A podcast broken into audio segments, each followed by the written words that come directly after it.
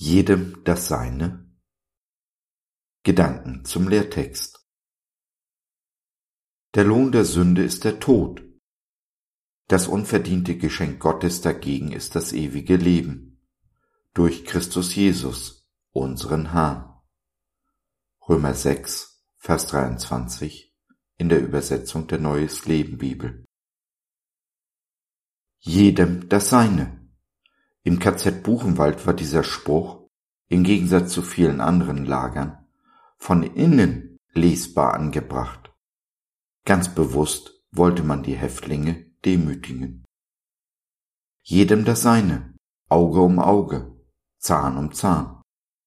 Es gibt auch heute noch nicht wenige Menschen, die nach diesen Maximen leben. So auch die meisten Regierungen dieser Welt, wenn nicht gar alle.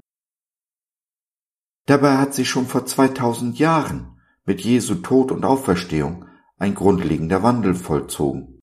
Ein Paradigmenwechsel, der allerdings in einem Großteil dieser Welt verloren gegangen oder niemals angekommen ist. Auf welcher Seite stehst du?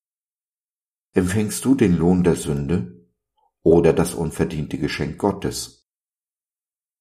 In seinem ersten Brief spricht der Apostel Johannes davon, dass es Sünde gibt, die nicht zum Tode führt. Jede Sünde, die wir Jesus vor die Füße legen, wo wir Gott um Vergebung bitten, wird uns auch vergeben. Uns wird unverdiente Gnade zuteil und das ewige Leben zum Geschenk gemacht. Hm, das ist wie ein Geschenkgutschein, unterschrieben von Jesus, mit dem festen Versprechen Gottes, uns zu erlösen von Sünde, Tod und Teufel. Es bleibt wie es ist.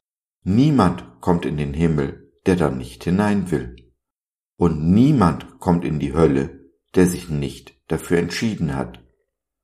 Wobei sich nicht zu entscheiden auch eine Entscheidung ist. Einen Gutschein muss man einlösen. Man muss aktiv werden. Lege ich ihn in die Schublade, nützt er mir gar nichts. Bleibe ich passiv, dann, ja dann, ist der Sünde Sold der Tod. Das Geschenk, die vielen Geschenke Gottes gehen an mir vorbei. Dann bekomme ich, was ich verdiene. Dann gilt das Motto der Nazis. Jedem das Seine. Aber Gottes Güte und Gnade ist es, dass ich eben nicht bekomme, was ich verdiene. Und jedem steht diese Gnade offen, wenn ich sie denn annehme. Gottes Geschenk an diese Welt ist das ewige Leben und mit diesem verbunden eine Myriade von Geschenken drumherum.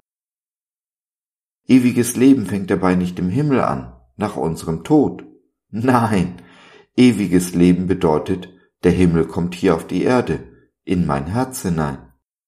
Von da aus quillt es in diese sterbende Welt, der wir einen lebendigen Jesus bringen. Wir werden so zu Lebensspendern und Rettern, Kraft des Lebens, das uns geschenkt worden ist. Es gibt zwei Menschen in meinem Leben, die mir gesagt haben, dass ich ihr Leben gerettet hätte. Und es gibt nichts Schöneres in dieser Welt, als ein Lebensretter oder Spender zu sein. Der Talmud, das jüdische Buch der Weisheit, sagt, wer ein Leben rettet, rettet die ganze Welt. Ich möchte möglichst viele Menschen vom Tod ins Leben führen. Vielleicht gehörst du eines Tages dazu. Wenn du durch das Tal der Todesschatten gehst, auf der Suche nach Leben, dann möchtest du vielleicht mit jemandem reden und oder beten. Nimm doch Kontakt mit uns auf oder nutze unser Info- und Seelsorgetelefon www Gott.biz